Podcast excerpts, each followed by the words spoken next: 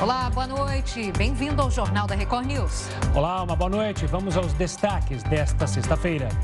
Ministério da Justiça autoriza envio da Força Nacional para atuar em incêndios florestais. CPI da pandemia. Ministra Carmen Lúcia decide não analisar condução coercitiva de lobista Marconi Albernaz. A Advocacia Geral da União pede ao Supremo Tribunal Federal para barrar o ICMS dos combustíveis. E ainda, a pesquisa comprova a eficácia de máscaras contra a Covid-19.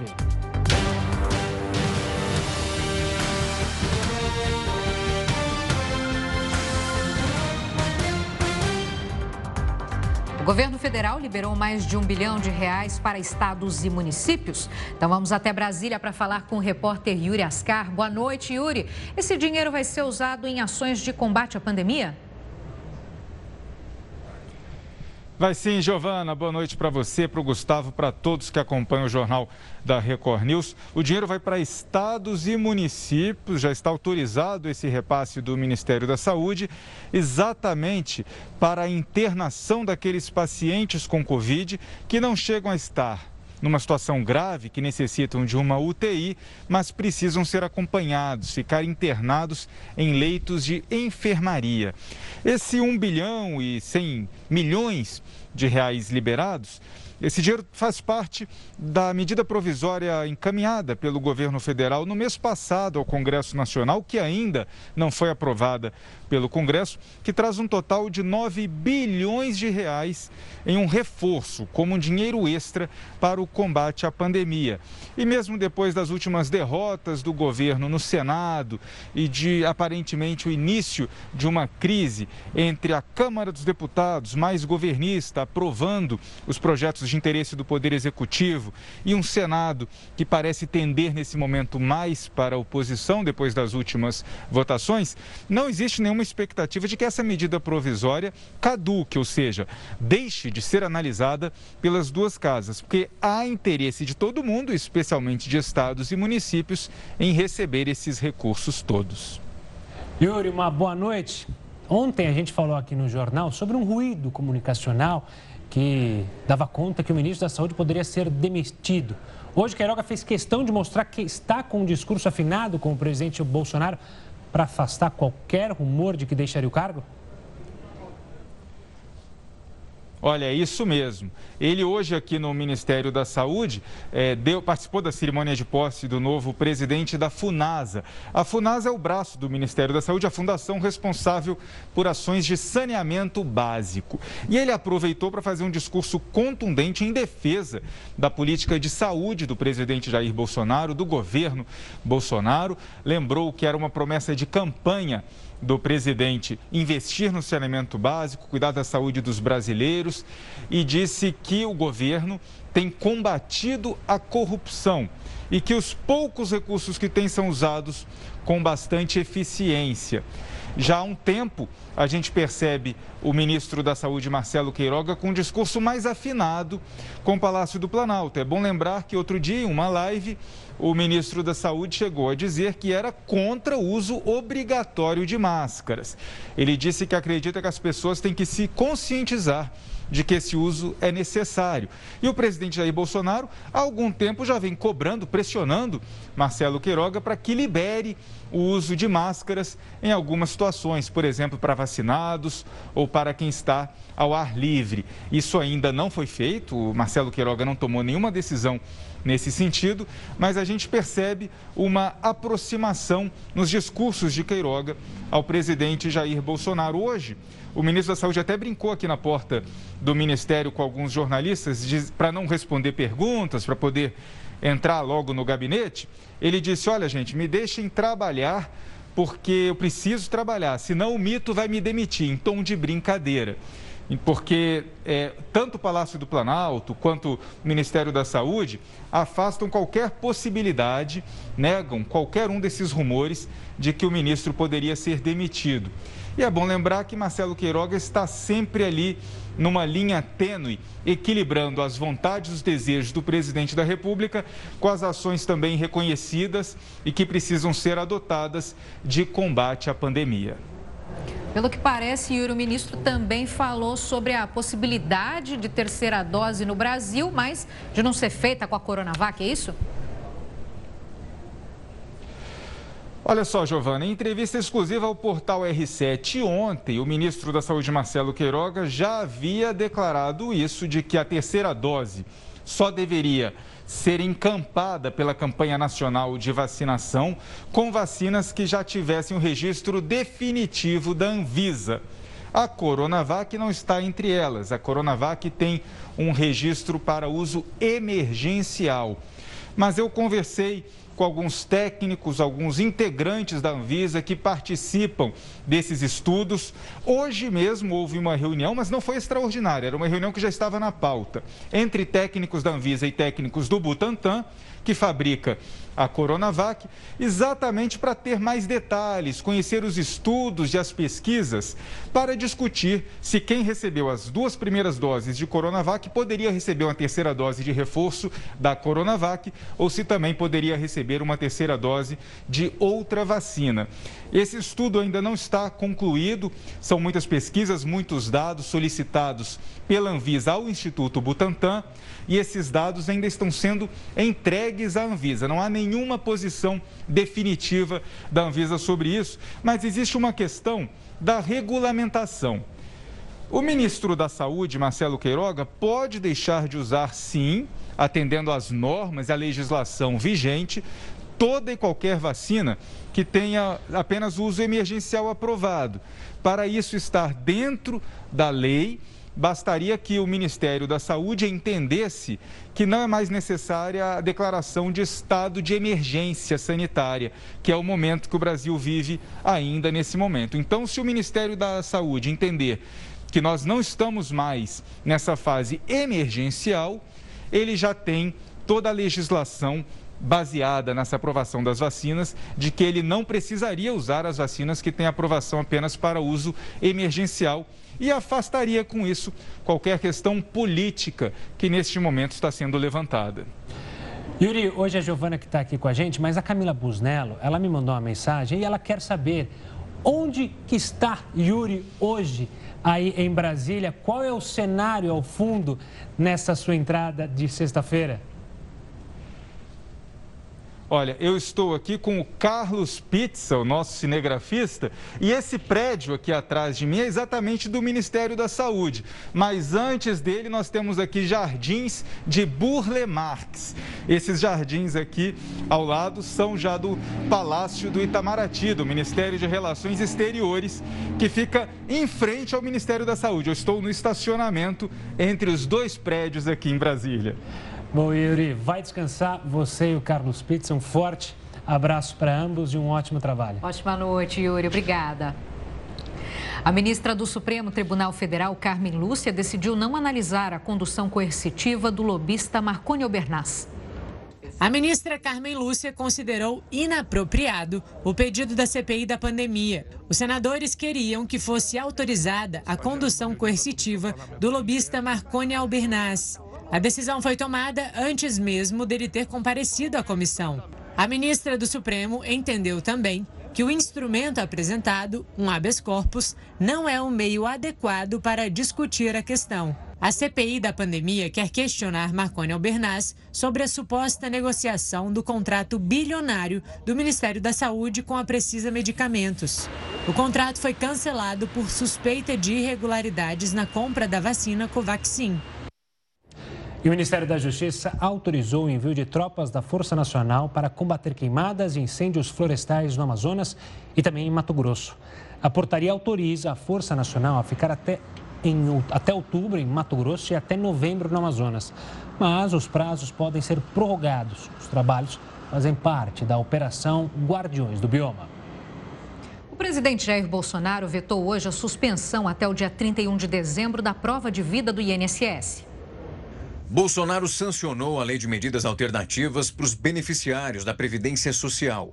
Isso durante o estado de calamidade pública da pandemia. Mas vetou a lei que suspende até 31 de dezembro a prova de vida para aposentados e pensionistas do INSS. O projeto foi aprovado pelo Congresso no dia 11 de agosto. O procedimento da prova de vida estava suspenso desde março do ano passado para não expor o segurado ao risco de contágio por Covid-19, mas voltou a ser exigido em junho desse ano. A prova de vida deve ser feita anualmente no banco onde o segurado recebe o pagamento ou então nas agências do INSS. E o Supremo Tribunal Federal formou maioria a favor da reabertura das inscrições para pedidos de isenção no Enem deste ano. Os estudantes isentos que faltaram ao exame no ano passado haviam perdido a isenção. Eles teriam de justificar a ausência para ter o benefício. Agora, com a decisão do Supremo, poderão se inscrever normalmente. Os ministros entenderam que manter a situação anterior poderia prejudicar ex-alunos da rede pública e estudantes sem condições de pagar. A prova deste ano está marcada para os dias 21 e 28 de novembro. A Advocacia Geral da União pede ao Supremo para barrar o ICMS dos combustíveis nos estados. A gente te explica isso daqui a pouquinho. O Jornal da Record News volta já. O Jornal da Record News está de volta e eu quero lembrar você que você não precisa assistir a gente só pela televisão. Você pode também acompanhar o Jornal da Record News pelo R7, pelo YouTube, pelo Facebook, pelo Twitter e também pelo aplicativo da Record News. A Advocacia Geral da União pediu ao Supremo para barrar o ICMS dos combustíveis nos estados. A petição inicial foi protocolada hoje. O presidente Jair Bolsonaro disse na live desta quinta-feira que entraria com uma ação direta de inconstitucionalidade por omissão baseada numa emenda de 2001. Segundo o presidente, o corte do ICMS poderia baratear a gasolina em R$ 1,20 na bomba. E um tradicional prato brasileiro vai ficar mais barato no Rio de Janeiro. O feijão e o arroz não vai pagar mais. Feijão e arroz, ambos, não vão pagar mais os 7% do ICMS, Imposto sobre Circulação de Mercadorias e Serviços. A lei sancionada hoje ainda livra do tributo o transporte estadual intermunicipal dos produtos. Mas o consumidor no Rio só deve sentir o alívio no bolso em 15 e 30 dias. A gente está mostrando o feijão carioca, mas lá se come o feijão preto no Rio de Janeiro. Novas funções do Pix vão permitir saques em dinheiro e em estabelecimentos comerciais. O limite do Pix Saque vai ser de 500 reais durante o dia e 100 reais à noite. A partir do dia 29 de novembro, é só ir a um estabelecimento que faça esse tipo de transação e usar o celular para ler um QR Code. Depois disso, o funcionário da loja vai entregar o valor transferido ao cliente. A outra função, chamada Pix Troco, vai funcionar de forma parecida.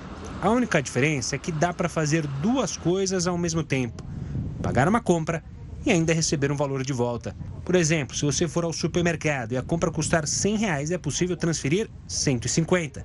Assim, o atendente do caixa vai considerar a compra paga e ainda devolver o troco. Golpes com o Pix envolvem links ou sites falsos e clonagem de WhatsApp.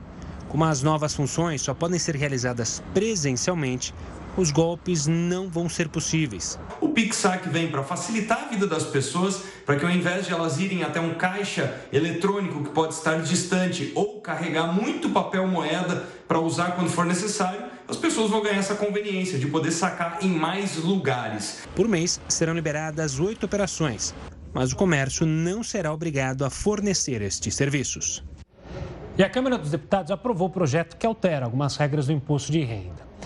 Para entender melhor isso, a gente conversa agora com o economista Luiz Alberto Machado, que também já foi conselheiro federal de economia. Uma boa noite, Luiz. Obrigado pela participação aqui conosco. O que muitos têm dito é que esse projeto alivia para o assalariado. O senhor concorda com essa afirmação?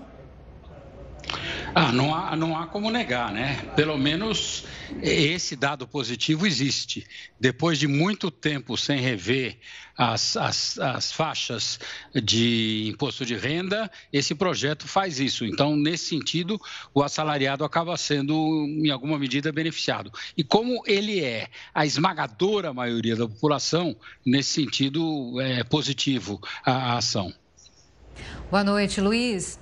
É, o texto passou pela Câmara, mas no Senado enfrenta resistência. A principal a questão aí é a redução da arrecadação? Sem dúvida, Giovana. E como, como, como a gente já viu aí nas matérias anteriores, você fica entre a cruz e a caldeirinha. De um lado, você tem o interesse de agradar os interesses dos eleitores, e como eu já falei, na esmagadora maioria são assalariados. De outro lado, você tem a questão da, das contas públicas, e aí o, a preocupação é uma questão de responsabilidade fiscal. Então, é compreensível que no Senado, para onde vai a palavra final, exista esse tipo de dúvida. Luiz, eu queria perguntar agora um outro lado: se pró-assalariado é, é bom. Tem muita gente criticando empresas que serão um, terão um tributo maior, até com a questão é, dos dividendos. É, isso pode causar mesmo é, uma carga tributária maior para empresas? Pode, e esse talvez seja o grande problema dessa, enfim, dessa, desse projeto de lei. Você transformou uma reforma tributária numa reforma de imposto de renda, que na verdade acaba sendo uma medida paliativa e parcial. O que o país precisa é de uma reforma tributária é, para valer que reveja todo o sistema tributário, que é uma confusão generalizada, envolvendo pessoas físicas e jurídicas, e uma das poucas unanimidades que existem nessa reforma tributária é que é necessidade, há necessidade de haver uma simplificação do sistema. É, mas nós não chegamos a isso. Eu costumo dizer que a reforma tributária é uma das mais difíceis, porque é um falso é, consenso a, a, todos concordam que do jeito que está não pode ficar, mas cada um gostaria de uma reforma a partir dos seus interesses pessoais. O exportador quer um tipo, o importador quer outro tipo, o, quem está no, no, nível federal quer um tipo, quem está no governo estadual quer outro tipo, quem está no governo municipal quer outro tipo, quem é produtor quer um tipo, quem é consumidor quer outro tipo. Então é muito difícil uma reforma tributária eh, chegar, enfim, a um, a um, a um, a um resultado final favorável favorável. Agora, uma das coisas que todos concordam é que há necessidade de simplificação. A atual, a atual, a atual proposta de reformulação do imposto de renda não contempla essa necessidade. E como o senhor acha que isso seria possível, Luiz?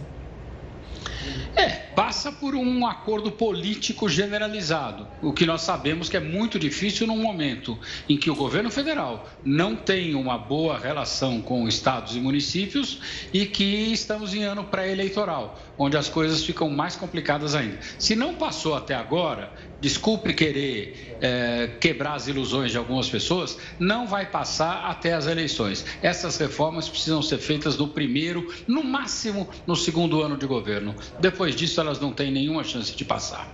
Você acredita que a ideia do governo de fatiar justamente a reforma tributária, e a primeira parte ficou para trás, ficou a segunda, ganhou mais corrida, que é justamente essa da reforma do imposto de renda, não foi um acerto? É, faltou, né? Tanto, tanto que você vê aí as manifestações uh, de, de, ministros, uh, de governadores, enfim, não houve o acordo necessário pré andamento do processo. Então, é, confirma aquilo que eu falei. É, talvez passe alguma coisinha agora para não dizer que não passou nada, mas está muito longe da necessidade do país. Vou fazer um resumo aqui do que basicamente os, o ponto principal, né, para pessoas físicas. O projeto atualiza as faixas de renda da tabela do imposto isenta Perfeito. um número maior de contribuintes, né? São 5,6 milhões que vão passar a ser considerados isentos, por isso vão deixar de pagar o imposto. A taxa de isenção vai ser de R$ 1.903,98 para R$ 2.000,00. 2.500 reais 2.500 de correção, 31%. Os efeitos dessa correlação da tabela, dessa correção da tabela, devem ser praticamente nulos em termos anuais das faixas de rendas que são mais elevadas? Sem dúvida nenhuma, mas eh, não deixa de ser positivo, porque a esmagadora maioria está contemplada nisso que você falou. É, agora, é, é difícil, né? É, uma coisa é fazer a crítica daqui de longe, outra coisa é estar lá de posse de um mandato, ter que dar respostas para, suas bases, mas na verdade o nosso imposto de renda é uma, é uma colcha de retalhos. E um dos problemas é isso: é, nós temos um imposto de renda que é em grande parte regressivo, ele não é progressivo. Ele não pune as faixas de renda mais altas não, não, é, não é punir, ele não tributa as faixas de rendas mais altas como deveria tributar. Então, enquanto a gente não enfrentar com coragem essa questão de frente, nós vamos continuar empurrando a questão com a barriga. Eu quero voltar a falar num tema que é polêmico, que é justamente lucros e dividendos. Das economias importantes do mundo, o Brasil era uma das únicas, se não a única, que não taxava isso. Por que essa demora em taxar e por que essa pressão para não taxar aqui dentro do país? Porque você tem aí a pressão dos grandes grupos que, querendo ou não, são aqueles que garantem a, a eleição dos nossos deputados, dos nossos senadores e assim por diante. Então, é, é uma medida que já tarda, terá que ser adotada mais cedo ou mais tarde, mas não é fácil você avançar em função dos interesses políticos envolvidos na questão. Luiz Alberto Machado conversou com a gente. Muito obrigada. Uma ótima noite para o senhor. Um estudo comprova a eficácia da máscara de proteção do, contra o coronavírus. O Jornal da Record News volta já já. O Jornal da Record News está de volta e com a aproximação do feriado de 7 de setembro, muitas pessoas vão ter a oportunidade de viajar. Infelizmente não é o meu caso. A Infraero se prepara para garantir que o deslocamento das pessoas pelo país. A expectativa é de que a movimentação nos aeroportos seja de aproximadamente 688 mil passageiros entre os dias 3 e 8 de setembro. O número é 130% maior do que o registrado no ano passado. E a expectativa para o feriado turismo aquecido, não é mesmo? Com praias lotadas. E no Rio de Janeiro, 137 mil pessoas devem passar pela rodoviária. Vamos ver então como é que está o movimento por lá com o repórter Pedro Paulo Filho. Boa noite para você, Pedro Paulo. Como é que está por aí? Muito movimentado? muito movimentado e muito quente. Por isso tirei, dei uma folga hoje, meu terno, da gravata, para pelo menos sentir um gostinho que é ter essa liberdade para poder desbravar a brisa do interior do Rio de Janeiro. Boa noite, Giovana. Boa noite, Gustavo. Boa noite a todos que acompanham o Jornal da Record News. Nós estamos na rodoviária Novo Rio, que fica na região portuária da cidade. É a principal rodoviária do Rio de Janeiro. Vou pedir para o nosso repórter cinematográfico mostrar para a gente o movimento aqui na plataforma já está bem mais baixo. Isso por causa do horário. A menor oferta de ônibus aqui, seguindo para os destinos ofertados pela concessionária. Mas, pouco mais cedo, cerca de duas horas atrás, essa plataforma estava bastante cheia. Aquele ônibus, por exemplo, vai para Arraial do Cabo, que é na região dos lagos, é considerado Caribe brasileiro é também um dos principais destinos dos cariocas nesse feriadão de 7 de setembro. Isso porque, enquanto tem muito turista desembarcando aqui na capital fluminense para aproveitar o feriado prolongado, tem muito carioca deixando a cidade para descansar, não só no interior do estado, como nos estados vizinhos. De acordo com a concessionária Novo Rio, os principais destinos, a principal procura dos cariocas são cidades das regiões dos Lagos, Serrana e também da Costa Verde Fluminense, tudo aqui no interior do estado, mas também os estados vizinhos, de São Paulo, Minas Gerais e Espírito Santo. E aí eu vou fazer uma coisa diferente aqui, vou convidar você, Gustavo, Giovana, para passearem um pouquinho comigo aqui na rodoviária Novo Rio, para mostrar para vocês que apesar desse movimento mais baixo aqui nesse horário, isso também está acontecendo porque tem muita gente que deixou para a última hora para comprar essas passagens e já não tinha mais ônibus para essas pessoas. Tem muita gente que vai sair daqui amanhã, portanto, a gente está chegando aqui no saguão e aí eu vou mostrar que a realidade é bem mais diferente.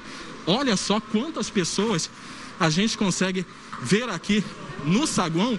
Pessoas estão sentadas, sentadas no chão, inclusive, esperando aí o horário do ônibus para deixar a capital fluminense em direção a outras cidades do país e também dos países vizinhos.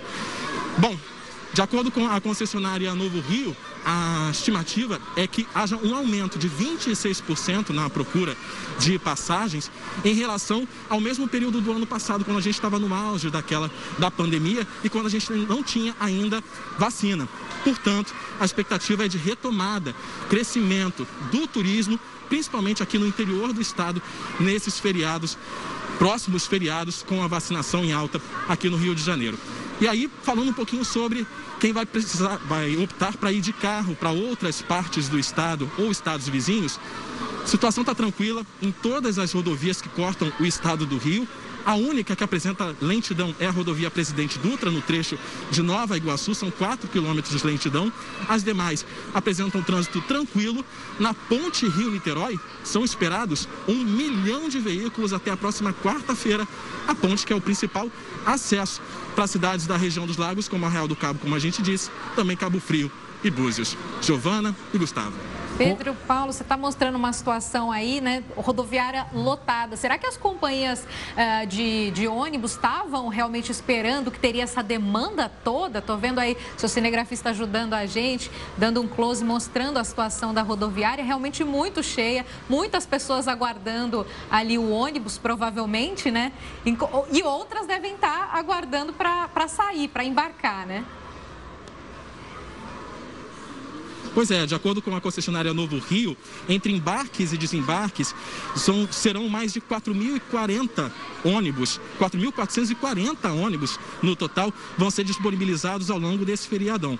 Só que ainda assim, esse é, feriadão ele ainda está inferior em questão de demanda em relação a 2019, nesse mesmo período, quando a gente ainda não tinha a pandemia. Portanto, o setor ainda está enfrentando suas dificuldades, mas para esse aumento em relação ao ano passado, a concessionária ela adotou algumas medidas para evitar a propagação do novo coronavírus. Entre elas, tem medição de temperatura lá na entrada para acessar a rodoviária é preciso medir a temperatura e também 60 pontos com álcool em gel foram espalhados ao longo aqui da rodoviária para de alguma maneira ajudar na higiene de quem circula por aqui, Giovanni e Gustavo.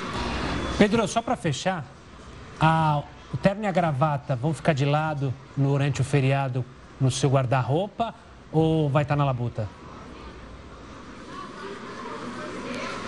Então, a partir de agora, daqui a pouco, eu serei um desses cariocas que estarão seguindo para um merecido descanso no feriadão de 7 de setembro. Vou fazer inveja para você, Gustavo, que eu acabei de ouvir que você estará trabalhando. Mas eu vou aproveitar por você, tá bom?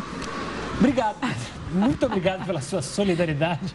Valeu mesmo. Eu prometo, quando eu estiver de folga e você estiver trabalhando, também farei o mesmo por você. Uma boa folga e um bom descanso para você, Pedro. Um abraço. Boa folga, boa viagem, Pedro Paulo. Olha, o Brasil completa 10 semanas com queda diária em mortes por Covid-19. Olha que boa informação. Os dados são da Fundação Oswaldo Cruz. Cerca de 1,6% entre os dias 15 e 28 de agosto o que representa cerca de 670 mortes diárias. Para ter uma ideia, num dos piores momentos da pandemia, foi em abril deste ano, um mês terrível, o país chegou a ter uma média de mais de 3 mil mortes por dia. O número de novos casos da doença também reduziu em quase 2,5% ao dia. O avanço da vacinação é um dos motivos apontados para a redução da mortalidade das internações no período. E vamos ver agora como está a situação da pandemia no Brasil. Segundo o CONAS, o país chegou à marca de 20 milhões 856 mil e 60 casos. No total, o Brasil registra 582.670 mortes desde o início da pandemia. 756 pessoas morreram pela Covid-19 nas últimas 24 horas. E agora o andamento da vacinação em todo o Brasil. Mais de 63,05% dos brasileiros já foram imunizados com a primeira dose. 30,87% da população já tomou as duas doses, ou então a dose única da vacina. Um estudo da Universidade Federal do Sergipe confirmou a ineficácia da hidroxicloroquina no tratamento contra a Covid-19. Para falar sobre isso, a gente conversa com o pesquisador Paulo Martins, chefe do Laboratório de Patologia Investigativa da Universidade Federal do Sergipe. Muito boa noite, Paulo. Como foi feito esse estudo? Boa noite, boa noite a todos. Espero que estejam bem. É, bom, é, nós conduzimos um desenho de estudo, tá, conhecido como revisão sistemática e meta-análise, com o objetivo de, de, avaliar a melhor evidência disponível é, sobre a eficácia e segurança da hidroxicloroquina para a prevenção e tratamento da Covid-19. A revisão sistemática envolve a aplicação de estratégias muito bem definidas, com rigor metodológico, que busca provas científicas existentes sobre uma questão clínica específica as avalia criticamente e sintetiza essas provas, ou seja, os resultados dos estudos disponíveis através do que a gente conhece como meta-análise, para se chegar a uma resposta sobre essa questão específica. Assim, a revisão sistemática é, de alta qualidade acaba sendo extremamente útil para quem toma decisão na área da saúde. Para esse estudo, nosso objetivo foi de reunir essas provas existentes em ensaios clínicos randomizados, cegos, onde os participantes da pesquisa não sabiam que estava sendo utilizado, e controlados por placebo. Dessa forma, através de uma busca abrangente na literatura, utilizando as principais bases de dados no mundo, nós reunimos os resultados de 14 ensaios clínicos que foram publicados ao longo de toda a pandemia é até o momento a principal síntese de evidência publicada sobre a hidroxicloroquina. Uh, e aí muita gente acaba perguntando, uh, uh, mas não existem mais estudos sobre hidroxicloroquina além desses 14 ensaios clínicos? Sim, existem, claro, mas eles acabam não respondendo da melhor maneira acerca da eficácia e segurança desse medicamento e acabam sendo sujeitos a importantes vieses e variáveis de confusão que acabam limitando uma interpretação adequada desses resultados. Paulo, nesse estudo foi possível também analisar é, algum efeito adverso do uso da hidroxicloroquina pelos pacientes? Sim, exatamente. É, esse estudo é importante porque ele avalia tanto o efeito tá, da hidroxicloroquina é, como prevenção e tratamento da Covid-19, bem como seus eventos adversos. Então, além da hidroxicloroquina, ela não trazer nenhum benefício clínico para os pacientes, tanto em termos preventivos quanto em termos de tratamento para as diversas formas da doença, a gente acabou observando que ela sim acaba aumentando o risco de eventos adversos, especialmente sintomas gastrointestinais. Tá? Mas nós não encontramos nessa pesquisa um risco aumentado para eventos adversos graves, como, por exemplo, é, arritmia ou morte. Esses achados eles acabam indicando que a hidroxicloroquina, apesar de ser ineficaz contra a Covid-19, ela é segura sob condições controladas, o que é extremamente importante para as pessoas que utilizam esse medicamento para outras condições de saúde, como a malária, lúpus e artrite reumatoide, e assim continue fazendo conforme prescrição médica. Por outro lado, o uso inadvertido da hidroxicloroquina para doenças em que ela não se mostra eficaz, a exemplo da Covid-19, ela pode acabar trazendo efeitos extremamente prejudiciais às pessoas. Paulo, quanto tempo demorou para ser feito esse estudo? E assim, a motivação dele acabou sendo também as polêmicas que envolveram a hidroxicloroquina? E na hipótese inicial, né, de vocês pesquisadores, é, funcionava o remédio, não funcionava? Vocês já tinham algum, alguma hipótese em relação a ele? Essa é uma excelente pergunta. É, esse estudo ele demorou cerca de, de quatro, cinco meses tá, para ser desenvolvido e de forma alguma ela não teve, ela não teve motivação, é, motivação em cima das polêmicas em relação a esse medicamento. É nossa rotina o desenvolvimento desse tipo de estudo na nossa universidade, no nosso laboratório. Nesse momento, é, nós temos uma quantidade interessante de ensaios clínicos que podem nos fornecer melhores respostas em relação a essas drogas, tá? Como a hidroxicloroquina, o que não era verdadeiro alguns meses atrás. Então é importante destacar que os resultados em relação à hidroxicloroquina publicados na literatura eram até então conflitantes, é, inclusive em relação às revisões sistemáticas e meta-análises que já foram publicadas. Muitas dessas sínteses de evidência acabaram misturando é, desenhos de estudos diferentes, tá? E o resultado final não nos dava uma melhor resposta, uma resposta mais segura em relação a esse medicamento. Uh, esse, essa meta-análise ela acaba sendo a melhor síntese de evidência até então publicada numa grande revista sobre a eficácia e segurança da hidroxicloroquina. Quando a gente desenha um estudo, nós nunca partimos de conclusões preconcebidas, né, ou de opiniões pessoais. Nós respeitamos rigorosamente o método científico, limitamos o máximo os vieses e concluímos à luz do que é apresentado. E foi exatamente isso é exatamente dessa forma que esse estudo foi, foi realizado. Paulo, nosso tempo está acabando, mas eu tenho um, último minutinho. Você mencionou que foi uma análise de dados bem complexa. Só para deixar claro, foram usados também dados de outros países, apenas do Brasil ou não? Não, foram utilizados é, resultados de ensaios clínicos realizados em todo o mundo. Tá? Foram 14 ensaios clínicos randomizados, cegos, controlados por placebo, tá, que foram analisados criticamente e os resultados desses estudos sintetizados tá, no que a gente conhece como meta-análise para que a gente chegasse na conclusão final. Esses 14 ensaios clínicos, tá, eles juntavam, uh, eles contemplavam cerca de 6 mil pacientes. Tá? Então, os resultados dessa meta-análise, uh, pela forma como ela foi feita tá, e o tipo de estudo que foi incluído né, uh, agregando a grande quantidade de pessoas avaliadas, elas nos dão tá, é, um resultado bastante concreto é, e com bastante confiança em relação à ineficácia da hidroxicloroquina, tanto para prevenção quanto para tratamento da Covid-19 nas suas diversas formas. Doutor Paulo, obrigado pela participação aqui conosco e por explicar esse trabalho também. Parabéns, Parabéns para toda trabalho. a sua equipe. Olha, um outro estudo preliminar, esse das universidades americanas de Yale e Stanford, comprovou a eficácia da máscara na proteção contra o coronavírus. Essa é a maior pesquisa do tipo até agora e foi realizada com moradores de vilarejos em Bangladesh.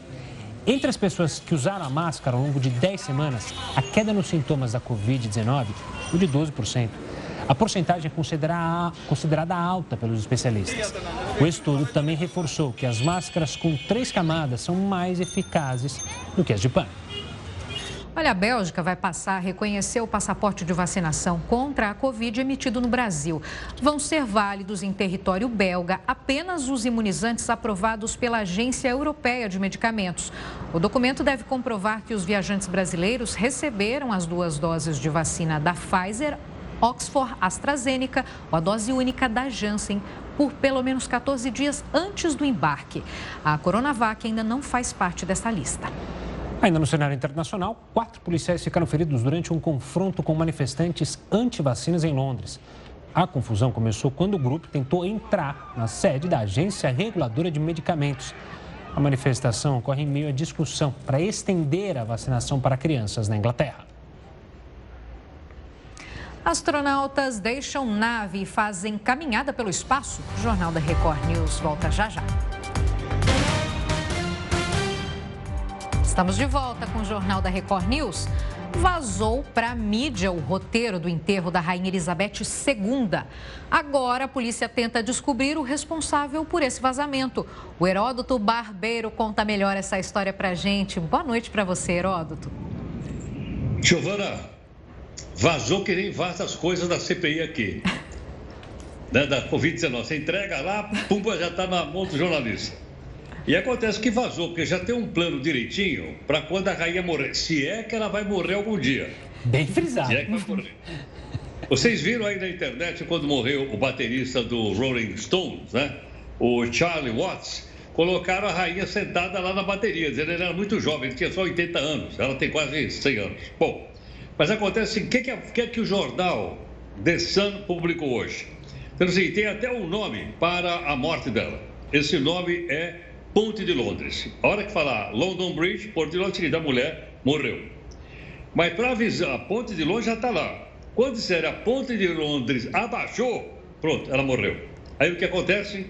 Imediatamente, então, o, todos os prédios públicos lá da Inglaterra, da, perdão, do Reino Unido, vão levantar a bandeira a meio pau durante 10 minutos, só durante 10 minutos. O príncipe Charles, que é o sucessor dela, vai ser o rei, ele sai viajando pela Inglaterra para chorar, para lamentar a morte da mãe dele. E aí o que acontece? Vai ter um grande funeral em Londres. Esse grande funeral é chamado de Dia D. O Dia D é aquela invasão da Normandia na Segunda Guerra Mundial. Está sendo chamado de dia D. Eu não sei se é da palavra inglesa death, que quer dizer morte, dia da morte. Eles estão esperando o seguinte: no dia do inteiro, 4 milhões de pessoas em Londres. 4 milhões. Então eles estão apavorados com a segurança para o enterro da, da, da, da, da Rainha Elizabeth II.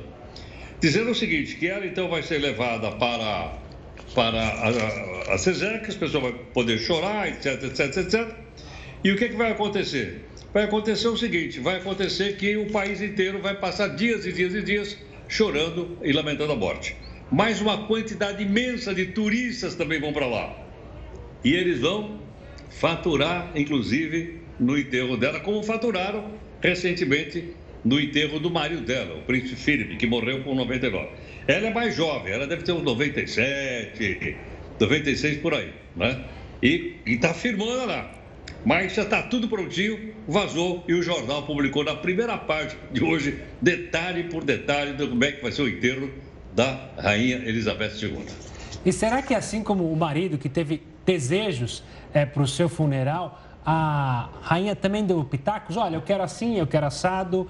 É, apesar de ser meio fúnebre isso, né? Mas imagina você decidir como é que vai ser o seu funeral, Heroto. É, eu acho que essas pessoas, vamos dizer, muito famosas, geralmente elas decidem isso com antecedência. E ela vai até usar esse chapéuzinho, tá vendo esse chapéuzinho que ela está usando aí, ó? Ela adora usar um chapéuzinho. Parece que ela vai ser enterrada com o chapéuzinho também. ah, tem algum, alguns funerais, Gustavo, inclusive, que eles colocam na lápide, né, nos Estados Unidos e escolhem a frase. Então, a gente, infelizmente, vai ter que aguardar, né? Veremos como será. Esperamos que demore. Nossa, peraí, peraí. Infelizmente para nós agora, não para a família real lá, né? É capaz é. dela passar a gente também, a gente não assistir ao funeral dela por outros motivos, enfim. Heraldo, você volta daqui a pouco, tá bom? Já, já. E olha, subiu para 50 o número de mortos após a passagem do furacão Aida nos Estados Unidos. Na Pensilvânia, os próprios moradores trabalham na limpeza das ruas, enquanto bombeiros batem de porta em porta para oferecer ajuda. Em Nova Jersey, desabrigados voltaram para tentar resgatar algum bem. Conforme o nível da água desce, é possível ver o estrago causado pelas fortes chuvas na região da Nova Inglaterra. Hoje, o presidente Joe Biden foi até Louisiana, cinco dias após a passagem do Aida para analisar os danos causados no estado. Dezenas de pessoas morreram, dezenas de pessoas foram resgatadas, aliás, no mar da Líbia. Duas crianças e duas grávidas estavam no grupo. Um vídeo divulgado por uma ONG alemã registrou o resgate. 29 pessoas, incluindo dois menores e duas grávidas, estavam em um barco de madeira no mar da Líbia. As condições do tempo atrapalharam essa operação. O grupo ia para Sicília, na Itália. Um pedido de ajuda foi feito às autoridades italianas, que aconselharam que essa ajuda fosse solicitada à Alemanha. Você que está assistindo o Jornal da Record News, vou te fazer um convite. Participe conosco. Está gostando das, das, entrevistas, das reportagens? Quer mandar um recado para o Heroto Barbeiro? Manda uma mensagem para o nosso WhatsApp. Anote o número aí, é 11 3300 5555. Repetindo, apesar de estar na sua tela aí, é 11 3300 5555. A gente espera a sua mensagem. Na Bolívia, um casal celebrou a união num dos lugares mais altos da América Latina. A cerimônia foi a mais de 6 mil metros de altitude. Os noivos estavam vestidos especialmente para a cerimônia. O casal se preparou por três dias para chegar ao topo do Monte Ilimani. Eles tiveram a ajuda de alpinistas experientes que foram escolhidos como os padrinhos do casamento. Que coragem! E olha, dois astronautas em missão espacial decidiram deixar a nave casar, não, fazer uma caminhada pelo espaço. A dupla precisou consertar um módulo do laboratório. Para isso, precisou deixar o ônibus espacial. A missão foi gravada. Ao fundo, enquanto os astronautas consertam a ferramenta, é possível ver o nosso planeta, que por incrível que pareça, é redondo. Olha, o governo do México é pressionado a exigir visto para a entrada de brasileiros no país. O Heródoto está de volta.